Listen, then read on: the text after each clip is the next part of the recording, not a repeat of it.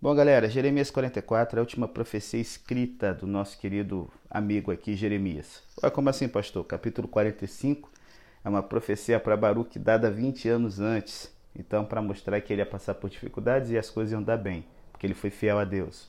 Os capítulos 46 ao 51 fazem parte de uma coletânea contra as nações que cercaram Jerusalém e levaram ela para a ruína, começando com o Egito, terminando com a Babilônia. Então, é triste pra caramba a gente ver que no capítulo 44, algo que parecia que ia dar certo, depois do castigo, o povo se arrependendo, mudando de vida, lá está Judá e Jerusalém garoteando nas mesmas coisas do passado. E Jeremias aproveitou ali um encontro idólatra, alguma coisa cultural dos egípcios, que estava um monte de gente de um monte de canto reunido para poder martelar mais uma vez a palavra de Deus na cabeça dessa galera. Então, que lições podemos tirar para a nossa vida? Gente, aqui nós vemos aqui os passos para a ruína espiritual, que a gente vê muito no livro de Jeremias e no dia a dia da gente hoje. Então, vamos pegar aqui as lições da palavra de Deus? Primeiro, velho, não seja um adolescente mimado, que quando Deus não te atende, você bate o pé e volta então à sua vida de pecado, já que não está valendo a pena servir a Deus. Quando a gente se esquece de uma lição ou se recusa a aprender com ela, a gente se arrisca a repetir os erros. O povo de Judá tinha passado por uma grande aflição. E o que aconteceu? Em vez de aprenderem com seus erros, esqueceram os antigos pecados, e quem esquece os vacilos do passado corre o risco de repeti-los. Não aprender com fracasso é garantir outro no futuro.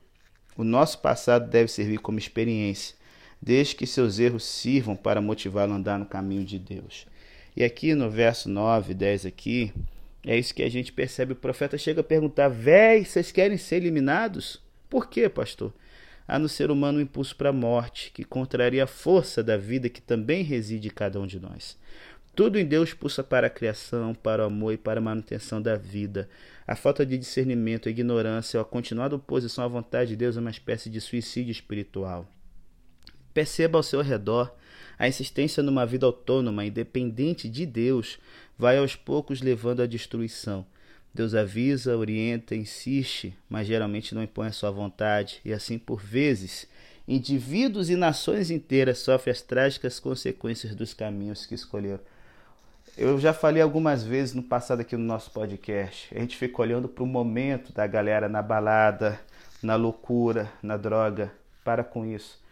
Eu quero que você olhe para os seus parentes que na juventude tiveram essa vida louca, essa vida longe de Deus e vê o bagaço que a vida dele está agora. O sucesso que aparentemente vemos é uma exceção à regra. Sucesso de verdade, gente, é aprender com os erros e andar ó, colado com Cristo, sem admissão de culpa e decisão de mudança. Não teremos outro resultado senão a completa destruição. É o tema principal desse capítulo aqui. Quero te dar uma outra lição. Sabe o que contribui para a ruína da nossa vida espiritual? No verso 15 ao 17, a mulherada toma a frente e começa a dar na cara do profeta. Por quê? A rainha do céu era uma deusa chamada Star ou Astarote. Ela era a deusa da fertilidade e da guerra. Então, assim, ela era esposa de Baal ou Moloque, dependendo do país, e pelo menos uma vez no ano, as mulheres que a serviam tinham que participar de uma orgia, uma depravação sexual nos seus santuários. Não é à toa que os maridos curtiam aí então essa adoração a essa deusa aí chamada Rainha do Céu, que a lua era um símbolo. Bom, qualquer coincidência hoje, né? Se liga aí. Rainha do Céu, lua como símbolo. Bem, tá aqui a galera aqui garoteando e a mulherada tocando o terror em cima de Jeremias. Se liga na segunda passo para a ruína espiritual. Nossos familiares mais próximos, crushes, cônjuges, filhos, muitas vezes são uma forte razão irracional, aquela razão afetiva, bruta, tosca, para as nossas atitudes erradas.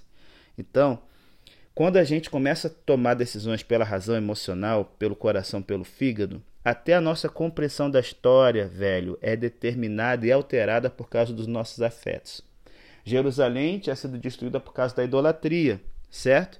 Porém, aqui a mulherada está dizendo que não. O problema não foi o pecado deles, foi porque pararam de fazer bolinhos para a rainha do céu. Ah, pelo amor de Deus, tá de, de tocar o terror nesse povo, velho. É a galera que acha que a religião é uma mera barganha. Você faz um esquema mágico, supersticioso, né?